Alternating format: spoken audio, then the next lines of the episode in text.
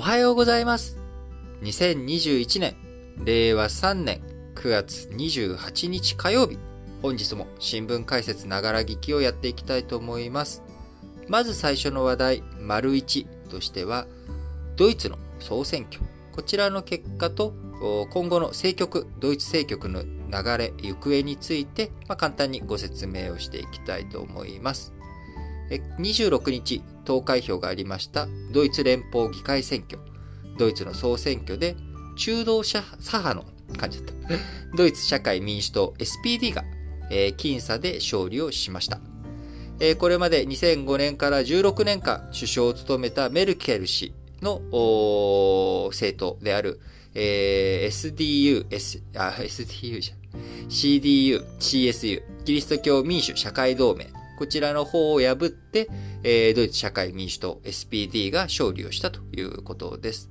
えー、ただ、勝利をしたとはいえですね、えー、全議席数735のうち SPD が、えー、抑えたのは206議席。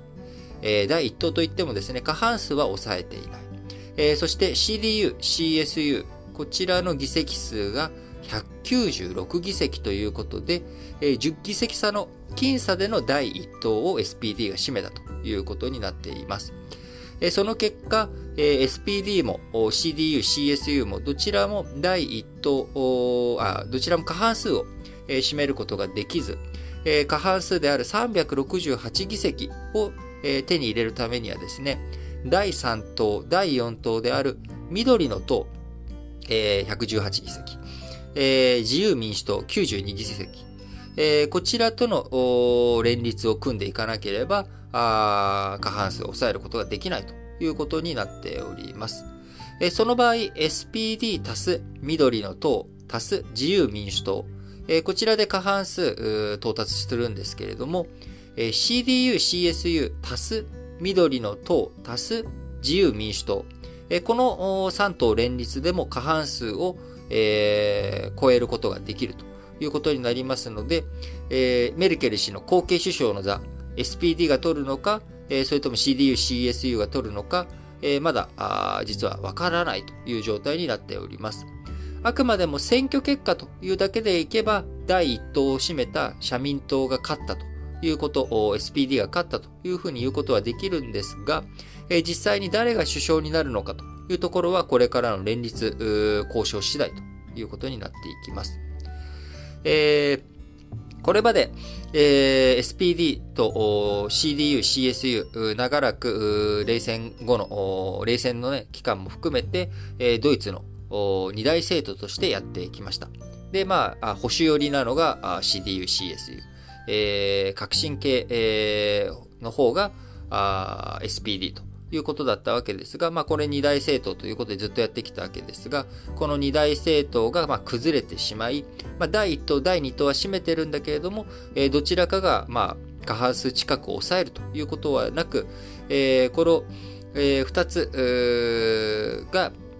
まあ、えー、旧来政権みたいな、旧来政党。で、それに対して、えー、革新政党として、え環境問題に、えうるさい緑の党だったりとか、あるいは第5党になるんですけれども、え極右のドイツのための選択、AFD ですね。こちらも勢力を伸ばしてきているということで、非常にドイツの政治、政党政治がですね、これまで二大政党制が崩れて、混迷の様相になってきているということです。まあ、混迷といったらですね、えー、万年連立政権を組みまくっている、えー、イタリアですとか、あこの前、ネタニヤフさんが長らく首相の座をついていたのが、ネタニヤフさんが落ちて、えー、他の人が首相についたイスラエル。えー、こういった国々も、えー、なかなか過半数を第一党とか、あ一党が占めることができず、少数与党が連立を組んでというような形になっています。えー、で、過去日本でもですね、あのー、1993年、えー、自民党が下野して、えー、という55年体制が崩壊して細川政権が成立したタイミングとか、あるいは大連立を自民党と社民党が組んだ、えーね、社会統計が組んだ、えー、村山政権とかですね、えーまあ、その時の自民党の総裁は、今回総裁選挙に出ている河野太郎さんのお父さんの河野洋平さんだったりと。いうわけですけれども、まあ、こういったふうに、やっぱりどこかの党が強いという状態にならないと、国がまあ、なかなか安定しない、内向きのね、えー、政局、政治構想を繰り広げていってしまうということになってしまい、まあ、ドイツも今後、えー、より一層メルケルさんという力強い、えー、メルケルさんもね、4年前の選挙でなかなか思う票を取ることができずに、その後の連立政権、え、連立交渉にすごく時間かかってしまった。前回の選挙はですね、2017年の、何月だったっけな、えー、2017年の、9月に総選挙、まあ、今回と同じですね、9月に総選挙があって、えー、政権が成立したのがですね、2018年3月と6ヶ月間も連立交渉していたということです。えー、その結果ですね、えー、内向き姿勢、まあ、メルケルさんが、えー、リーダーシップを国外に向けて発揮しようとしても、えー、国内の足元の地盤固めとか、そっちの方に時間とか木とか、あそういったものを取られてしまう。えー、その結果、なかなか、あこう、外交がスムーズにいかないと。で、そこで今までメルケルさんっていう、まあ、言うても長くドイツの看板を背負ってきた、外交分野においても国際社会においても押し出しが効く人物から、あ今ね、ほとんどの方、SPD のトップが誰だろうか、え、国際社会の人たち認知してないのがほとんどだと思います。え今回ね、勝ったことによって写真、え今後、えたくさん出てくると思いますけれども、まあ、ショルツさんという人。この人は、えー、財務大臣をやっていて、まあ、SPD の人なんですけれども、これまで CDU と CSU、SPD、え大連立を組んで政権運営してきたわけですが、え今後についてはその政権のね、大連立をしてしまったせいで、メルケルさんの影に隠れて SPD、えー、どうしてもこう、自分たちのね、独自性を発揮することができずに埋没してしまった。まあ、こういった危機感もあり、今回は CDU、CSU とは連立を組まずに、他の党と連立を組んでいく方向だという、まあ、こういった動き姿勢が見られています。えー、まあ、こういった状況でね、政権誰がに握るのかというところは、緑の党と自由民主党、こちらの第3党、第4党がキャスティングボードを握っているというような状態になっており、えー、自由民主党の方からはですね、最も政策の中身が一致しているのは CDU、CSU 主導の政権構想だ。で、自由民主党の、リントナー党首が26日夜、そんなジャブをね、打って、えー、どっち、えー、が、SPD さん、このままだと俺 CDU、CSU の方についちゃうよ。いいの？それで。えー、ちゃんとね、僕に、僕らに、えー、叱るべきポストとか用意してくれるよね。政策、僕らの実現したいことについて、えー、盛り込んでくれるよね。まあ、こういったことになってきているというわけですね。えー、そうなってくると、なかなか、こう、ドイツの中、国内向けの対策をどうしていくのかというところが、やはり重きを接していくのかなというふうに思われます。えー、メルケルさんがね、えーこう、長くドイツの安定、えー、EU の統合というところを推し進めてきたわけですが、まあ、そこの方向性に今、黄色信号が灯るのか、どうなのかというところになってくると思います。えー、まだね、えー、CDU、CSU と社民党の大連立、やっぱりこの緑の党とか自由民主党を連立組むよりかは、えー、CDU、CSU と連立を組んでしまった方がいいかもしれないと。いう話があるかもしれないですし、えー、まだまだ先行きどうなっていくのか、ドイツの政局わからないですけれども、えー、いずれにしろ、やっぱり緑の党が第3党に位置しているっていうことを踏まえると、えー、人権問題や環境問題、こちらにドイツが厳しくなっていく。えー、ますます脱炭素とかね、えー、環境対策、えー、ドイツの車自動車メーカーとか、あ欧州の自動車、えー、環境問題というものがますます厳しい規制を設けていくっていう動きは今後加速化していくんだろうなと。それとともに人権問題関係でもうるさい状態になっていくと思うので、そうなってくると中国とドイツの対立関係というものが深まっていく。そうなってくるとドイツとしても独自の艦隊派遣というものをインド太平洋にもっと増やしてきたりとかですね、フランスと一緒になって、欧州軍、今 EU としては軍隊を持っていませんので、欧州軍、EU としての軍隊を持っていこうというような動きになっていくということも考えられるんじゃないのかなというふうに思っています。えー、とはいえ、まだまだ、えー、その先の先を読む手前のところで、えー、社民党第一党となった上で、どことどういうふうに連立交渉をして連立を組んでいくのか。こちらがポイントになってくるのかなと思いますし、え日本にとってもドイツというのは非常に重要な国ですので、ドイツの政治、どういうふうになっていくのか、しっかりと見ていきたいなと思います。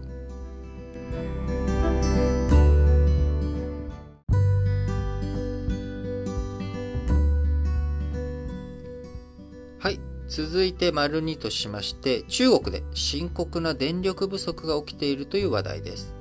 えー、中国、今、当局、中国当局がですね、環境対策として、えー、中国の発電量全体の7割近くを占める火力発電、えー、石炭を主燃料とするね、火力発電所の発電抑制に動いていること。こちらが要因と見られており、えー、中国のメディアは全国の3分の2の地域で電力供給が制限されたと報じました。この結果、アメリカのアップルや、テスラ向けの部品を生産しているとされる工場が操業を停止し、え日系企業にも影響が出始めているという動きです。上海市のメディアによりますと、電力不足が起きているのは、中国全体の中の20省、自治区、え直轄市、えこのうち江蘇省では、江蘇省はですね、上海、直轄市である上海市の、まあえ西上西、東西え？えー、違う違う、北西？なんかもう方向が読めない北、ちょっと北西寄りにある。えー、ショートは南京でよかったかな？合ってるかな？まあ、あの、上海の近くだと思ってください。ちょっと僕も今なんか、あの、おぼろげになってしまっていますけれども、えー、まあ、上海一帯のところ、こちらの、えー、ところではですね、1000社を超える企業が、あ工場を2日稼働した後に2日停止するというような、まあ、こういった動きをしており、えー、こちらスマートフォンや電気自動車関係の工場が多いという状況の中で影響が今後出て、えー、さらに出てくるんじゃないのかなというふうに思われております。また、自動車や、家電メーカーが集積する南部広東省、えー、こちらは、まあ、広州から、まあ、深センとか香港とかマカオとかね、そっちの方に近い、えー、ところですけれども、えー、こちら企業向けの電力制限を開始し、えー、東北あるいは東北地区の、旧満州ですね、日本人としては意識、あの、どこの地域かって分かりやすいとしたら、えー、そちらの国領交渉や吉林省、遼寧省では工場だけでなく、市民生活にも影響が及んでいるということです。まあ、こういった影響でアップルやテスラに部品を供給しているとされている台湾の企業がですね、えー、江蘇省の子会社を30日まで、えー、操業停止すると発表し、アップル向けの半導体関連部品を手掛けているとされる別の台湾企業も、え、27日までに、え、工場を30日まで停止すると明らかにしたということです。えー、また影響は米国企業だけじゃなく日本企業にも出ており、広東省広州市、えー、広東省のですね、省都ですね、えー、広州市の市内に工場を持つブレーキ部品大手のあああけぼのブレーキ工業では、平日の一部稼働をやめ、土日に稼働日を振り替えて生産しているというような動きが出てきています。えー、これまで、えー、中国、えー、習近平国家主席が掲げた2030年までに二酸化炭素の排出量をピークアウトさせ、えー、その後2060年までに実質ゼロにするというこの目標実現に向けて、えー、地方政府が達成に向けて懸命になったためだというふうに見られています。えー、多くの地方政府、これまで新型コロナウイルス化で低迷した地域経済、こちらの立て直しを優先してきたということですが、あ州指導部が一転して排出量の抑制に舵を切ったことから環境対策の強化に動いたという側面があります。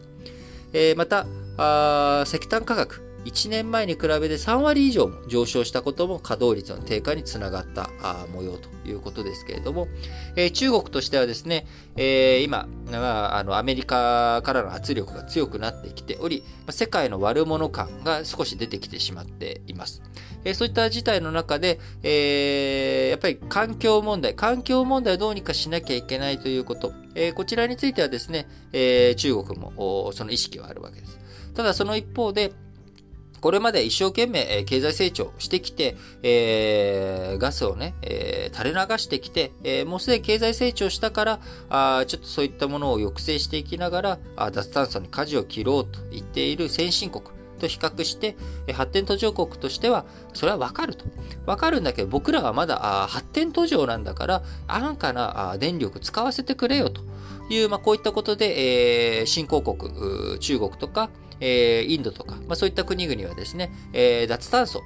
もちろんやらなきゃいけないんだけど、先進国のスケジュール通りに行くと思うなよと。まあ、こういった姿勢を示しているわけですよね。まあ、今の国連総会の中でも、COP26、えー、10月にイギリス・グラスゴーの方で開かれる、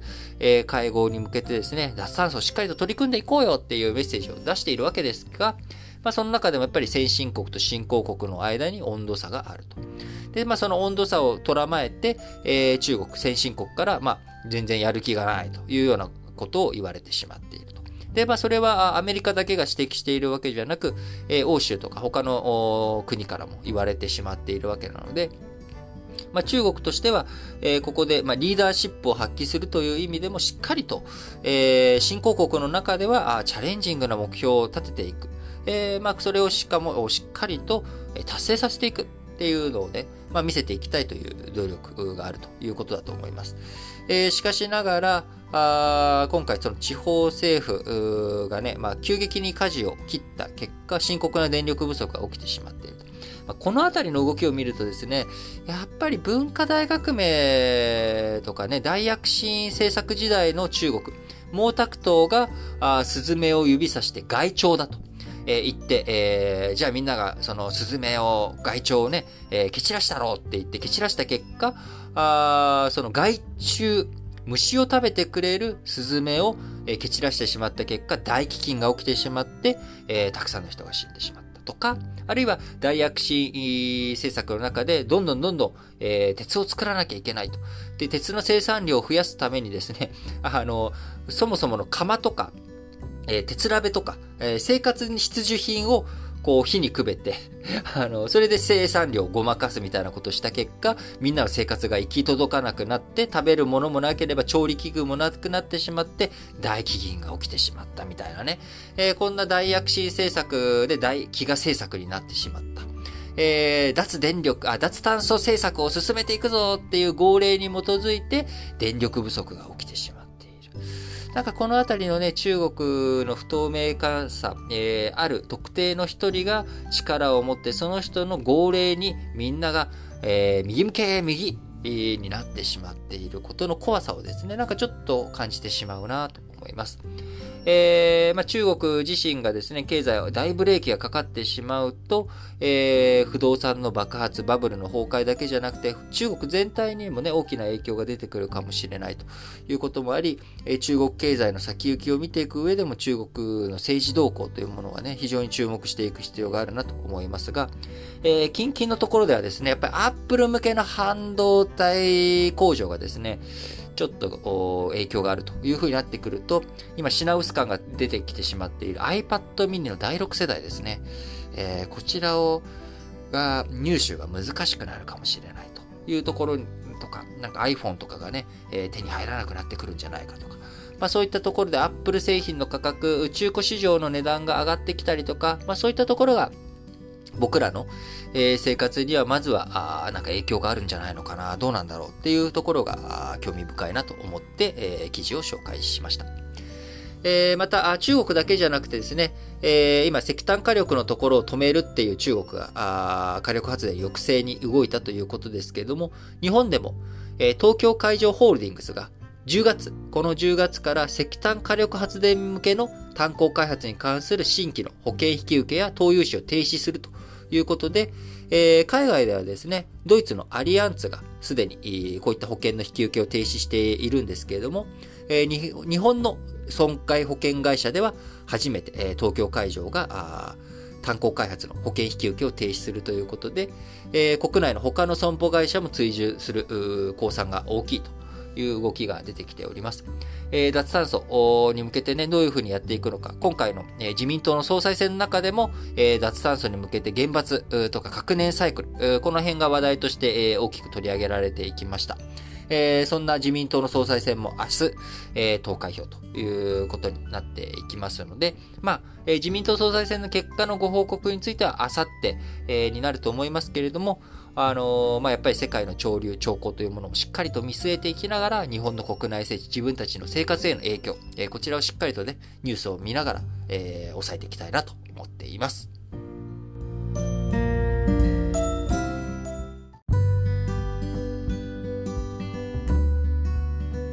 はい。続いて、丸3としまして、日本のマネロン対策。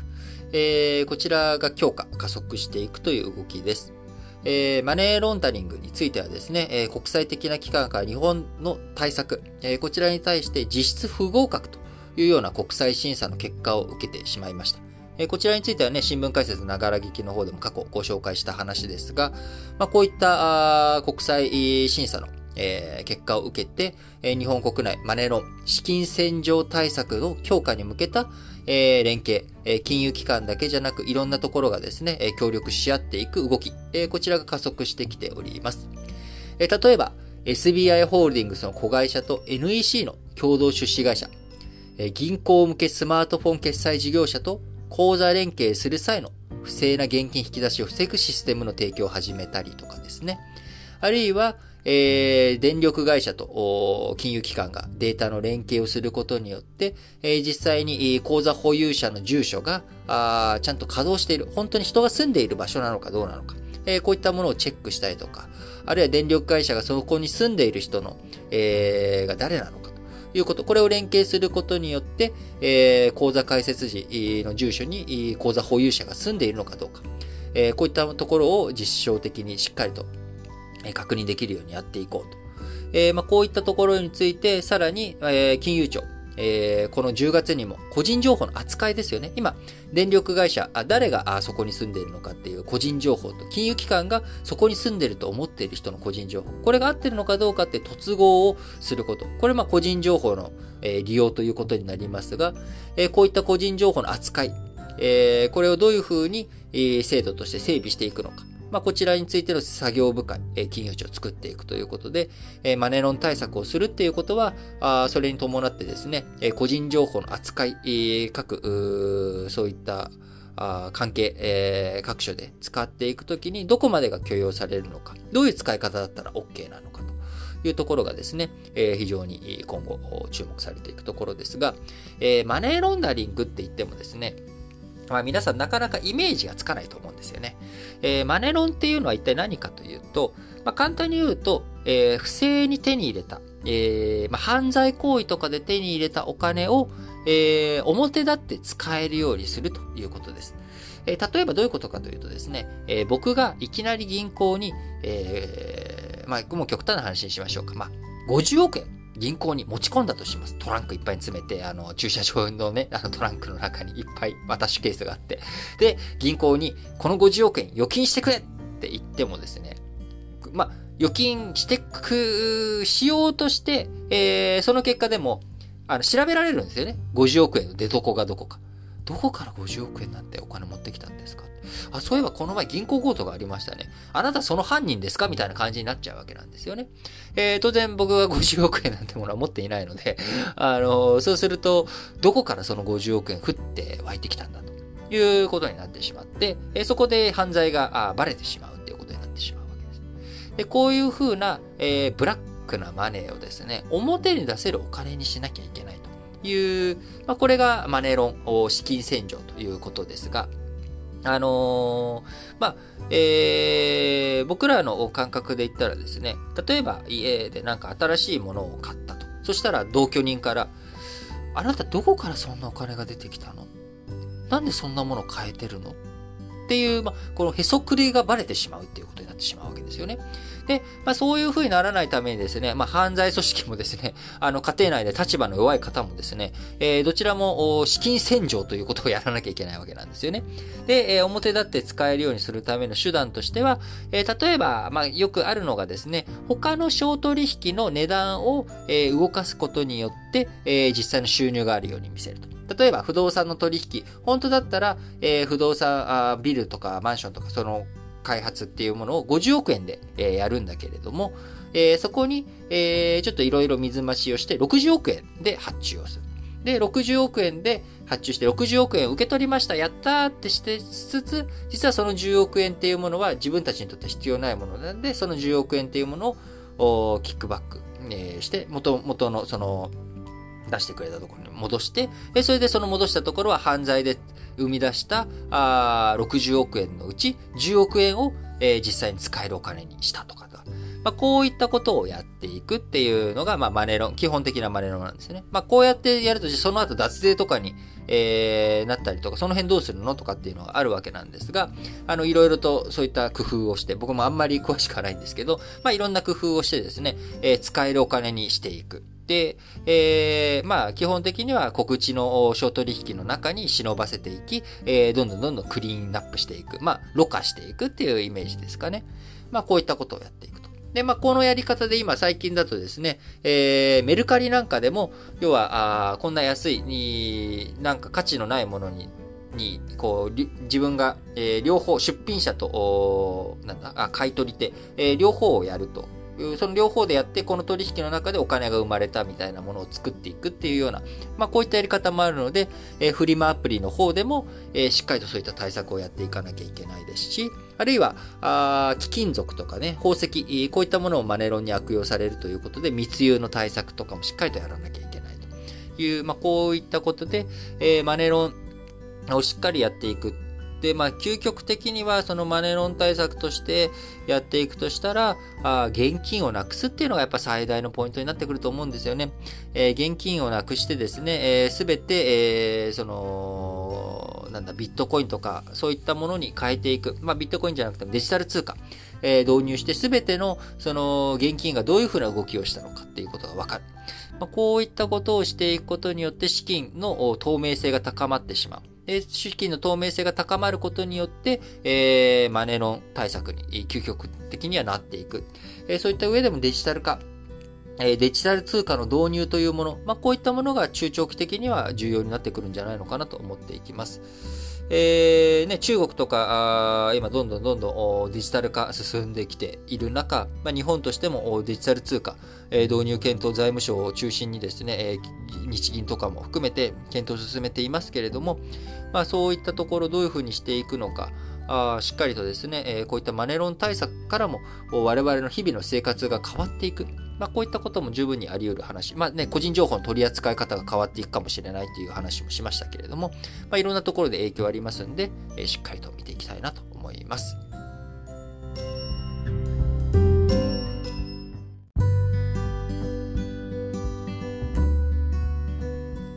はい。それでは、あマリオンとしましてですね、ハロウィン用のかぼちゃ。こちらは今3割高いということになっております。えー、ハロウィン、えー、10月末ということで、えー、そろそろね、もう1ヶ月もしたら、まあ、ハロウィン、えー、10月はハロウィンの季節ということになっていきますけれども、えー、まあ、日本でも昔はね、僕はちっちゃな頃にも、なんかあの、英語教室みたいなところでハロウィンパーティー的なことをやって、トリッコアトリートみたいなことをね、えー、やったりとかしましたけれども、まあ、子供とか幼稚園とかだとやっぱ仮装があるから、あの昔から結構やっていたイメージ、印象あるんですけれども、も、まあ、大人も一緒に騒ぎ出したっていうのは2010年代に入ってからというところがメジャーになってきて、まあ、あの、数年前には渋谷のスクランブル交差点で、えー、こう、車をね、ひっくり返したりとか、で、まあ、それで逮捕者が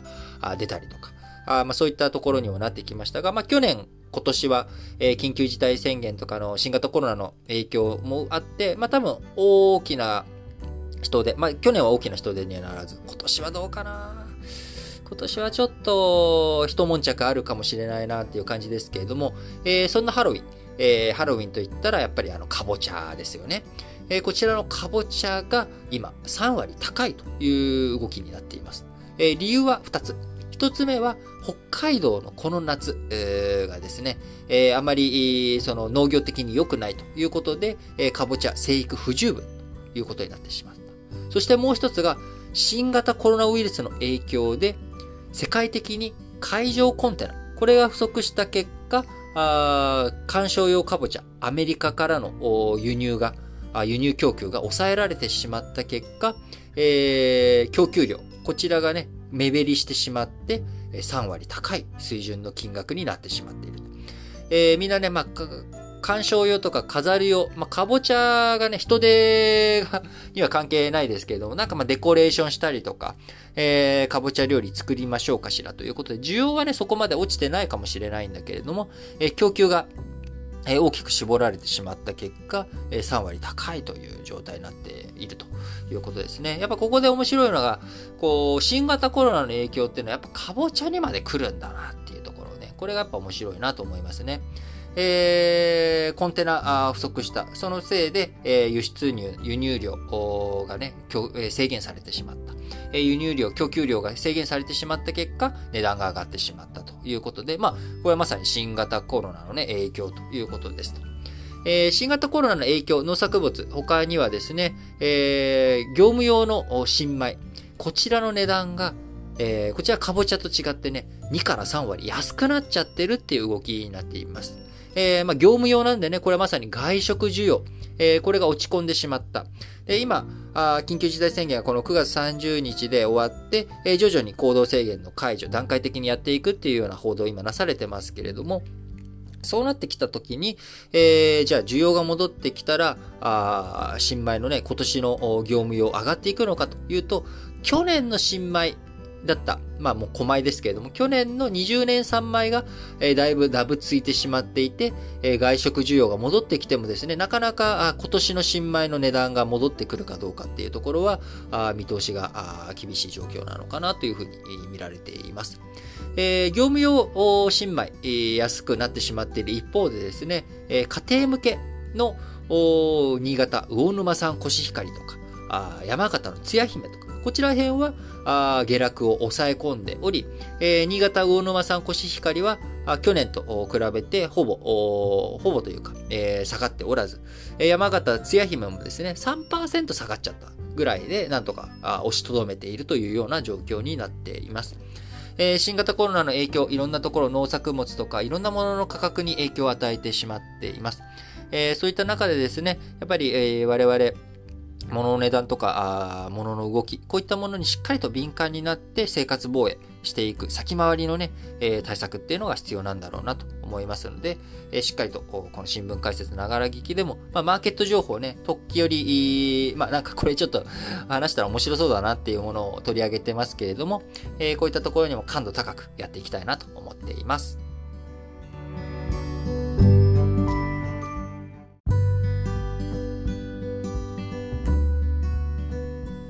はい。それでは本日も最後、丸ごとしまして、主要語詞の社説を紹介して締めくくっていきたいと思います。まず、朝日新聞。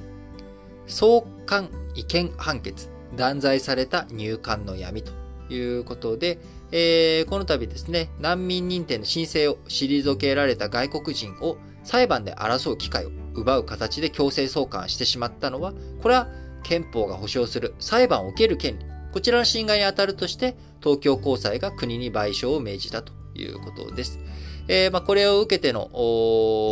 話、えー、社説ですけれども、国は上告せず、6月以降、棄却通知から送還まで2ヶ月以上空ける運用に変えたというが、それで落着とはならない。他にも同様の違法な処遇を受けた人がいたことが想定される。調査して結果を公表すべきだということで、まあ、入管しっかりとですね、あのー、ウィシュヌさんの、えスリランカ人のね、女性の、が、そこ収容中に亡くなった問題とかですね、いろいろとああるわけですけれども、まあ、しっかりと調査して公表して、え、今後どういうふうになっていくのかっていうところがですね、注目されるポイントかなと思います。えー、朝日新聞もう一本はですね、これ、御嶽さんだったっけな？えー、御嶽山ですね。えー、御嶽噴火7年。えー、火山知る人材の育成をということで、えー、死者、行方不明者63人を出した御嶽山の噴火からあ7年が経ちましたと。えー、戦後最悪となった火山災害を受けて、気象庁、全国の監視体制を強化してきましたが、課題山積している。それらを着実に解決していくために何より人材の育成と登用に継続してえ取り組む必要があるということですね。え火山国としての日本、えやっぱりどうしても、いつどこでどういうふうに噴火が起きるかっていうのはなかなか予測が難しい。まあ、地震とかとも一緒ですよね。天気予報のように明日雨、かどうか、あでもその天気予報もね、やっぱ精度が100%にはならない。まあ、そういった状況の中、火山についてもですね、どれだけ人材を増やしていくのか。まずはここのところをね、継続的に、えどういうふうに人材、育成をしていくのかっていうところがポイントだと思いますね。えー、毎日新聞。大阪の3歳児童虐待死。なぜ命救えなかったのか。えー、児童相談所への虐待の相談件数は昨年度、初めて20万件を超えた。死亡する事例も後を絶たない。えー、子供や周囲からのね、SOS を見逃さず、関係機関が連携して対処することの重要性が指摘されてきたが、相談件数の増加に追いついていないというところ。やっぱりここがどんどん今新型コロナの影響もあっておうち時間が増えてしまう。えー、在宅時間が増えてみんなあ顔を見合わせる時間が増えると、やっぱり DV とかそういった問題が増えてしまう。えー、外にね、ね、あの、SOS を出す機会というものも減ってしまう。で、今回の3歳の児童虐待のところは、SOS、しっかりと出てはいたんだけれども、えー、それを行政の方が受け止めることができなくて、こういった悲しい事態になってしまう。で、その背景のところにやっぱり相談件数の増加に、えー、現場が疲弊して追いついていないっていうところだと思うんですよね。あのー、もちろん、助けられる命を助けられなかったっていうところ、ここの部分についてしっかりと見直していくってことは大切なんですが、えー、児童相談所とかね、えー、そういったところの対応が不十分なことをね、ただ上げつらうんじゃなくて、じゃあどういうふうにしたら改善できるのか、あ次にこういった悲劇が出てこないためにどうしたらいいのか、それをしっかりと、えー、考えていく必要があるなと思っています。えー、毎日新聞もう一歩、縮まらぬ男女格差、議論足りなかった総裁選。格差の是正には、まず政治が変わらなければならない。衆院議員のうち女性は1割にとどまる。現状打破には候補者や議席の一定数を女性に割り当てるクォーター制導入が不可欠だということで、えー、僕自身はですね、え、クォーター制賛成です。あのー、ただし、当然次元立法的にしなきゃいけないと思っていて、えー、ある程度そういった女性の比率を増やしていくためにはですね、無理やりでもやっていくっていうこと。えー、こちらが僕は非常に大切なポイントだと思っています。えー、クォーター制、まずは導入してですね、えー、女性の比率を高める。えー、高めた上でいろんな議論を進めていきながら、クォーター制がなくても、まあ、自然体で、えー、なっていく。その結果が、女性がね、例えば30%、男性が70%になっても、それは一旦50%にした上での動きで、えー、有権者がどう判断していったのかっていうところだから、まずはクォーター制を導入してですね、えー、こう、ドラスティックな改革っていうのが必要なんじゃないのかなっていうふうに思っています。えー、産経新聞。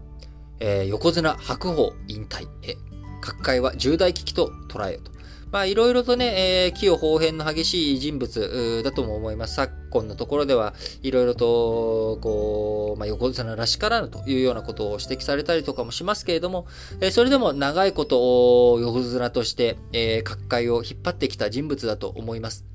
白鵬、えー、令和元年に日本国籍を取得し、引退後に親方として相撲協会に残る資格を得ている。横綱として更新の壁となり続けた現役時代とは、時代とは違い、今後は若手の育成で各界に恩返しをしてほしい。そうだと思います。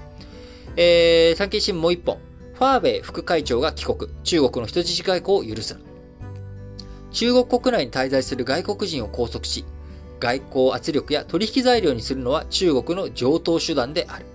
国際社会は司法に名を借りた野蛮な振る舞いを許してはならないと。ということで、え、今回、ファーウェイの副会長、カナダで拘束されている状態からあ中国に帰国することができた背景の一つにですね、え、カナダで、え、元外交官2人を、あ、カナダでじゃないや、中国で、え、カナダ人の元外交官を2人ね、え、中国が拘束して、まあ、それの、え、人質外交、取引、人質交換だみたいなね、まあ、動きもあったのは、まあ、これは否定できない動きだと思います。えー、日本としても尖閣諸島の問題とか、あこういったものが激しくなった時、日本人が中国で拘束されるっていうようなね、えー、ことがあったりするわけですが、まあ、こういったことを防いでいくためにもですね、えー、しっかりと中国の人質外交を許さないという姿勢大切なんだということが産経新聞です。え、読売新聞。え、読売新聞もですね、大阪3歳虐待死、え、目を覆いたくなる痛ましさだ。近年、東京都目黒区や千葉県野田市などで子供が虐待死する事件が相次ぎ、その度に行政の不手際が指摘されてきた。今回の事件について、えー、府、大阪府ですね、外部の有識者による検証を行うという教訓を今後に生かすことが重要だ。本当に痛ましいですね。えー、もう一本。ドイツ総選挙。欧州を先導する安定政権作れ。二大政党のいずれも得票率が3割に届かないのは極めて異例の事態である。メルケル時代の安定と繁栄の継続を求めた有権者にとって、どの政党も決め手を書いていたことの表れと言える。えー、日経新聞です。育てたい女性の理工系人材。多様性があってこそ、新たなイノベーションが生まれ、技術の発展にもつながる。デジタル分野を中心に優れた人材は企業で奪い合いになっている。三冠学上げて理工系に進む女性を後押ししたい。別にね、僕なんか女性、理系は男性という風潮強いですけれども、僕女性がなんでね、なんか理工系に進むと理系女とか特別な言われ方するかっていうのが不思議なぐらいですけれども、うちの母親なんかもね、数字とか数学とか得意な分野の得意な人だったんで、なんかあんまりそういった印象僕は受けてないですし、僕の周りにも女性で数学得意な人いますけれども、やっぱり、えー、しっかりとですね、あのー、どの分野においても女性、えー、に偏見の目をね、さらす。なんか、あの、理工系なんだ、えー、珍しいみたいな、まあ、そういった目で見ないっていうことがですね、え、まずは大切なんじゃないのかなと思います。え、最後、日経新聞も、メルケル氏の理念引き継ぐ新政権をということで、ドイツの総選挙を取り上げています。ドイツは来年 G7 の議長国を務める。気候変動や環境対策を前面に打ち出すことが予想される。これは緑の党の躍進の背景のところを踏まえてですね。これは日本の次期政権や経済界にとって圧力となり得る。対応策を今からしっかり準備することが求められるということで、えー、ドイツのね、選挙結果というものは、ドイツのだけの話じゃなくて、日本にもしっかりと影響ある。国際社会だけじゃなくて、日本の影響、問題になってくるっていうこと。えー、こういったことをしっかりと捉まえて、我がことのようにですね、すべてのニュース記事、え、新聞記事というものを取り上げて、えー、紹介していきたいなと思っております。はい。えー、今日はですね、火曜日です。えー、火曜日なので我々、えー、私とソッシーがやっているラジ歴本体のですね、えー、配信日となっております。えー、今回からあ3回にわたってですね、えー、池田隼人と佐藤栄作。この2人の日本の、えー、1950年代、60年代、えー、こちらを引っ張っていった2人の政治家、えー、どちらも自民党出身の政治家ですけれども、えー、この2人の若き日から、あそして二人がライバル関係になり、えー、そして最後、意外な結末を迎えるという三部作、えー、今日、え、火曜日、第2回が金曜日、そして、え、最終回が来週火曜日配信ということになっております。え、非常に今回のえー、一連のやつ、自民党総裁選も絡めて、えー、このテーマ、この話題でやっていこうということで収録したものですので、ぜひお時間ある方はですね、えー、聞いていただければと思います。えー、そして、この新聞解説ながら聞き、おかげさまでですね、えー、再生数がなんとなんと爆増中ということでですね、1日あたりの再生数が今4000を超えるっていうようなことが昨日あってですね、あのー、なんかすごいことになってるなということで、一重に、えー、これも聞いていただいている皆さんのおかげです。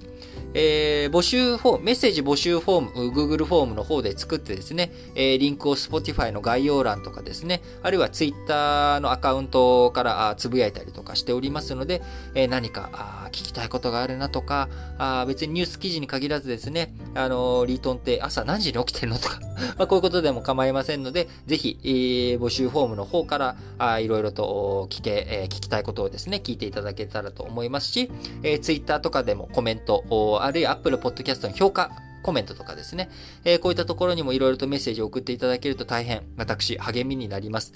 えー、こちらですね、やっぱ続けていくためには皆さんの、えー、力が必要不可欠ですので、えー、そういったものをですね、ぜひ見える形で、えー、届けていただけると、私も非常に嬉しいので、どうぞよろしくお願いいたします。それでは、皆さん、今日も元気にいってらっしゃい。